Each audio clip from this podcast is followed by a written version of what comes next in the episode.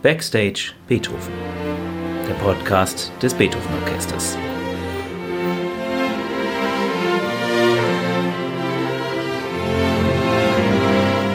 Heute mit Tillmann Böttcher.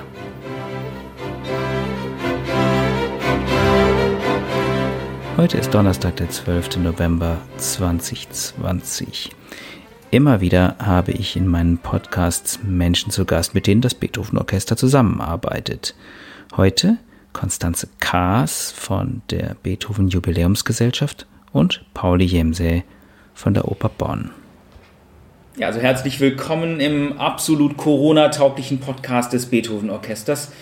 Ich habe zwar zum ersten Mal hier jetzt zwei Gäste im Podcast, aber erstens haben wir die Fenster in der Wachsbleiche geöffnet und zweitens kommen die beiden Gäste aus einem Haushalt. Vielleicht stellt ihr beiden euch selber vor. Die Dame zuerst, Konstanze. Ja, danke Tilman, Konstanze Kassier. Ich bin Projektleiterin bei BTHVN 2020, also bei der Beethoven Jubiläumsgesellschaft. Ich komme aus dem wunderschönen Österreich, wie man wahrscheinlich unschwer erkennen kann, und bin seit einem Jahr in Bonn. Ja, ganz herzlichen Dank für die Einladung, Tilman. Ich heiße Pauli Jamser. Wie gesagt, wir kommen aus dem gleichen Haushalt. Ich bin seit über einem Jahr jetzt als Studienleiter an der Oper Bonn tätig. Ja, ich komme aus dem fernen Finnland, habe aber die letzten neun Jahre in, im wunderschönen, oder wie hast du das beschrieben, Österreich verbracht, was man wahrscheinlich auch leicht hört. Jetzt sind wir irgendwie, unser rheinischer Akzent ist noch in der Entwicklung. Genau, aber das ist ja absolut, absolut ausbaufähig. Ihr kennt das ja vielleicht aus den Fernsehsendungen, wo die Gäste von weit her kommen. Vielleicht mögt ihr beide einen Gruß in eurer Sprache in die Heimat schicken? Oikein lämpimät terveiset kaukaiseen Suomeen niille kaikille, jotka tätä seuraavat. so, jetzt auf Österreichisch. Da werden sich wahrscheinlich meine Waldviertler Freunde lustig machen, weil ich keinen Dialekt spreche. Aber Servus. Wir sind da jetzt beim Podcast im schönen Bonn. Viel Spaß beim Zuhören. Wie komme ich dazu, die beiden hier zum Podcast einzuladen? Ich finde es sehr spannend, dass die beiden hier in Bonn zusammen sind und in zwei großen Institutionen des, des Bonner Kulturlebens. Und ähm, ihr seid beide erstens relativ neu in Bonn, seid zweitens beide im Musikbusiness tätig und ihr seid beide im Beethoven-Jahr involviert. Wo und wann habt ihr beiden zum ersten Mal von Bonn erfahren und wie kam es, dass ihr hier gelandet seid, Konstanze? Also zum ersten Mal von Bonn erfahren habe ich bei der Abschiedsfeier von Dirk Kaftan, damals noch in Graz. In Graz war Dirk Kaftan ja ein ähm, Chefdirigent, nicht Generalmusikdirektor. Und da hat er zu mir kryptisch gesagt, wir reden dann noch über Bonn. Ja, und dann, zwei Jahre später, was ist dann passiert?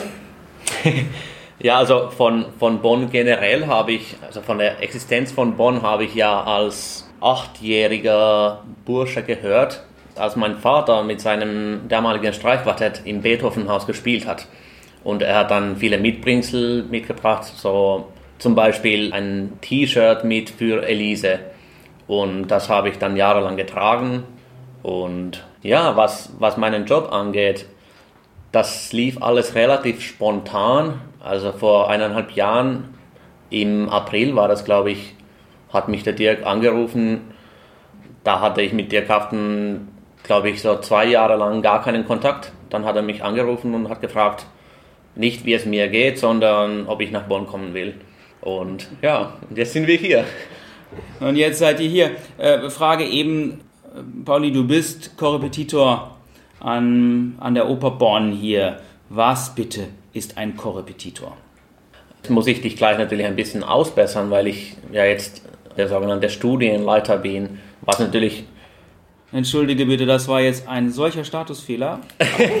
Na, um den Status geht es gar nicht, aber ich bin ja immer noch sozusagen 50-prozentig Korrepetitor das, was ich, was ich die letzten Jahre sowieso gemacht habe. Mm, als Korrepetitor ist man für verschiedene tastenbedingte Dienste im Haus zuständig.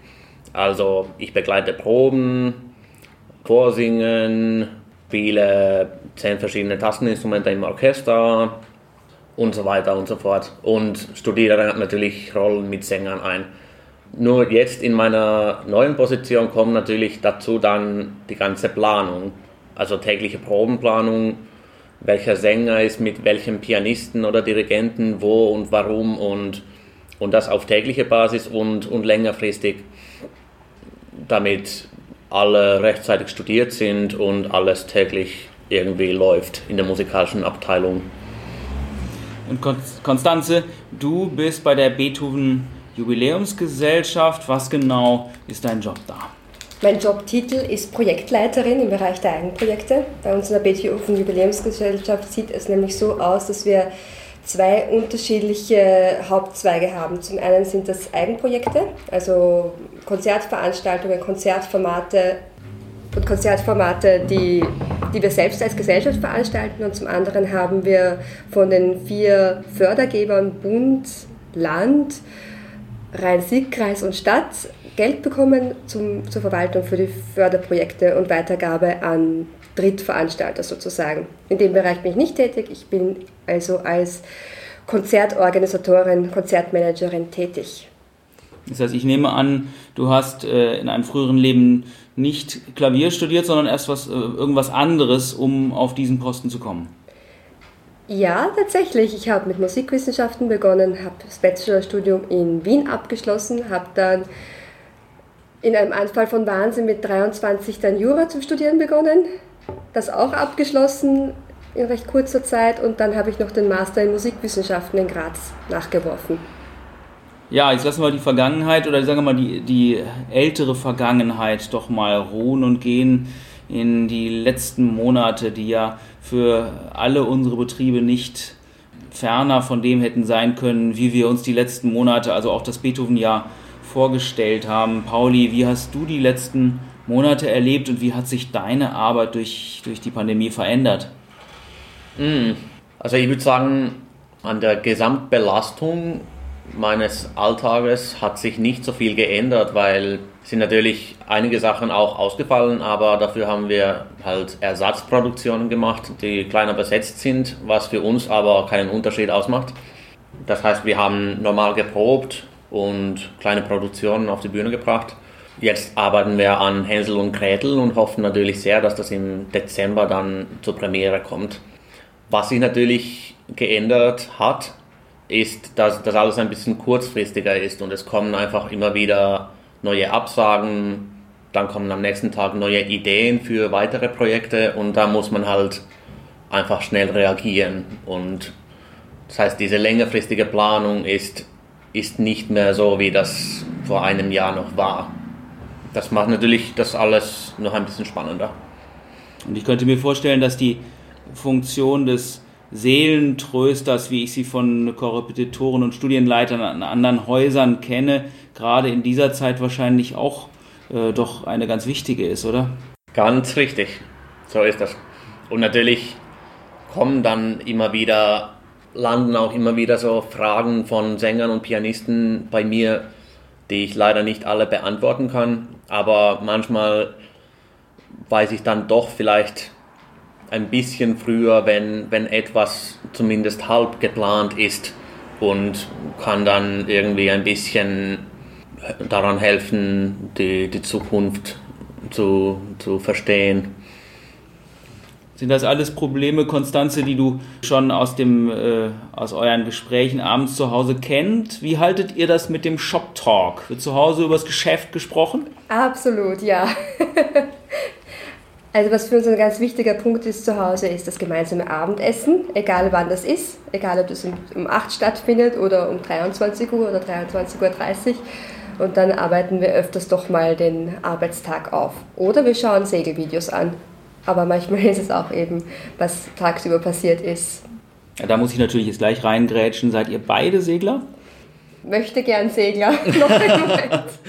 Jetzt haben wir nur ein, ein Motorboot und ein, ein Ruderboot im Moment.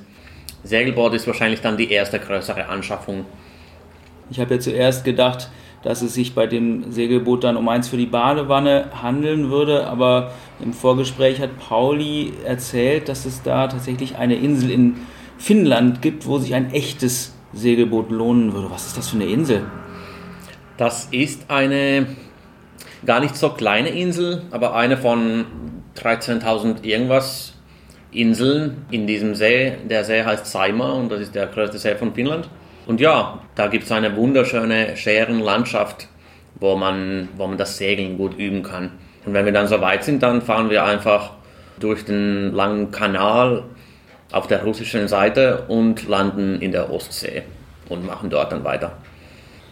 Naja, bis zum Sommer ist es ja noch eine ganze Weile hin. Konstanze, die Beethoven-Jubiläumsgesellschaft, hatte ja eigentlich damit gerechnet, dass am 16. 17. Dezember das Jubiläumsjahr mit einem großen Feuerwerk zum Abschluss gebracht werden würde. Dem ist nun nicht so, sondern du planst wahrscheinlich ganz kräftig weiter jetzt. Ja, genau so ist es. Und zwar haben wir das große Glück, dass unsere Fördergeber zugestimmt haben, dass das Beethoven-Jubiläumsjahr verlängert wird, und zwar bis September 2021. Und so konnten einige Projekte gerettet werden. Also von unseren Eigenprojekten sind, glaube ich, zwei Projekte verschoben worden bis jetzt und von den Förderprojekten ziemlich viele.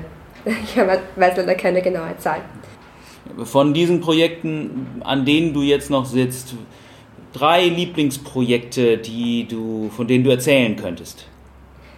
Ja, eigentlich das nächste Projekt, das auf meinem Kalender steht, ist der 17.12. Also das nächste Projekt, das ich betreue, ist der 17.12. Das ist unser großes Jubiläumskonzert, das ursprünglich mal als Abschlusskonzert geplant war, mit dem West Eastern Divan Orchestra und Daniel Barenboim. Und darauf freue ich mich schon ganz besonders, weil Daniel Barenboim kennenzulernen, das ist schon so ein Traum gewesen. Und dann geht es auch schon in 2021. Was wäre das Lieblingsprojekt Nummer zwei? Lieblingsprojekt Nummer zwei ist ein Tanzmusikdrama des deutschen Komponisten Helmut Oerings. Dieses ist ein audiovisuelles Gesamtkunstwerk und das Besondere an diesem Komponisten ist, er ist ein Kind gehörloser Eltern und Komponist geworden. Und er hat für uns den Prozess Beethovens Ertaubung versucht darzustellen. Und als Solistin konnten wir Cassandra Wedel gewinnen. Das ist eine deutsche Hip-Hop-Weltmeisterin, die gehörlos ist. Das heißt, sie wird für uns tanzen, sie wird für uns singen und sie wird für uns gebärden. Das war das zweite und last but not least immerhin das dritte Lieblingsprojekt von Konstante Kass. Das dritte Lieblingsprojekt, das ich leider nicht betreue, sondern mein Kollege Elvin Ruitsch, ist natürlich am 16.12. die große Beethoven-Gala. Mit dem Beethoven-Orchester und der Kaftan ja, auf das freuen wir uns auch schon unglaublich. Da laufen bei uns auch schon hier alle Telefondrähte heiß. Nur noch ja, vier, bisschen mehr als vier Wochen bis dahin. 34 Tage. So genau habe ich es nicht durchgezählt, aber ein Glück, dass es irgendjemand tut. Pauli, wenn du jemanden treffen würdest, der noch nie etwas von Beethoven gehört hast und du hättest genau eine Minute Zeit, was würdest du tun? Also wenn ich die Person noch nicht kenne, würde ich mich wahrscheinlich einfach kurz vorstellen und die erste Minute aus dem letzten Streichquartett spielen, beziehungsweise abspielen. Das heißt also äh, eigentlich wenig reden, mehr spielen. Ja, würde ich sagen. Sagt man ja auch von den Finnen, dass sie eigentlich eher wenig. Sowieso, reden. genau. Und äh, du hast jetzt das letzte Streichquartett genannt, Konstanze. Was wäre das erste Stück, was du einem Nicht-Beethoven-Kenner empfehlen würdest? Auch wenn es jetzt wie ein bisschen eine langweilige Idee vielleicht klingt, dann wäre es für mich definitiv die fünfte Symphonie. Dieses Stück mit seinem charakteristischen Beginn in C-Moll und dann hin die Entwicklung zum triumphalen C-Dur im letzten Satz, das ist einfach etwas Magisches und ich finde, das sollte jeder gehört haben. Das ist ja was, äh, das wir jetzt im, im letzten Jahr oder in den letzten zwei Jahren auch immer wieder erfahren haben. Wir haben das in etlichen Konzerten, Projekten äh, im Programm gehabt und wir waren doch auch selber überrascht, wie uns die Sinfonie immer wieder neu anpackt und wir das Gefühl haben, wir hören sie jetzt schon wieder anders als noch vor einer Woche, einem Monat, einem Jahr. Wie ist denn das bei euch beiden? Wo feiert ihr Weihnachten dieses Jahr? Hm, das ist tatsächlich noch ganz offen. Das, das hängt natürlich von der Corona-Situation ab. Und zwar von der in Deutschland, in Finnland und in Österreich. Also wir sind da noch ganz flexibel. Ja, für uns gibt es ja mehrere Optionen. Und eigentlich wir fahren dorthin, wo es uns hineinlassen und wieder rauslassen ohne Quarantäne. genau, ein bisschen hängt es natürlich auch von unserem Probenbetrieb ab, wie viel wir dann tatsächlich Zeit haben dafür. Jetzt mal abgesehen von dem Wunsch, dass Corona nächstes Jahr verschwinden möge, was, Konstanze, ist dein größter Wunsch für 2021? Natürlich mein größter Wunsch, also beruflich gesehen ist es mal, dass die ganzen Projekte gut laufen und dass ich eine tolle Anschlussstelle finde, weil mein Vertrag läuft nur bis Dezember 2021 durch das Jubiläum. Ist natürlich die Beethoven Jubiläumsgesellschaft auch zeitlich begrenzt und ja, privat ist es, dass wir vielleicht doch schon nächstes Jahr das Segelboot kaufen. Pauli, wenn du nächstes Jahr so reisen könntest, wie du wolltest, welchen Ort würdest du gerne besuchen? Freie Wahl, carte blanche. Hm, hm, hm. Wahrscheinlich Patagonien. Das ist weit weg. Warum? Ich weiß nicht, das hat mich einfach immer fasziniert. Pinguine oder weite Landschaft? Eigentlich beides. Schöne Gewässer. Wahrscheinlich würde ich meine Fischerausrüstung dann auch mitnehmen.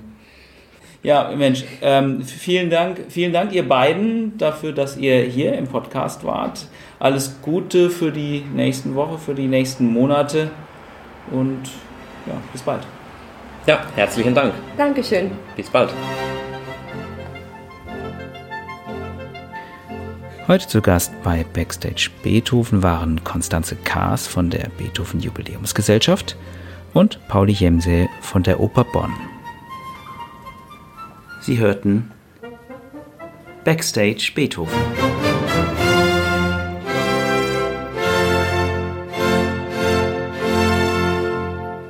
Der Podcast des Beethoven Orchester Bonn.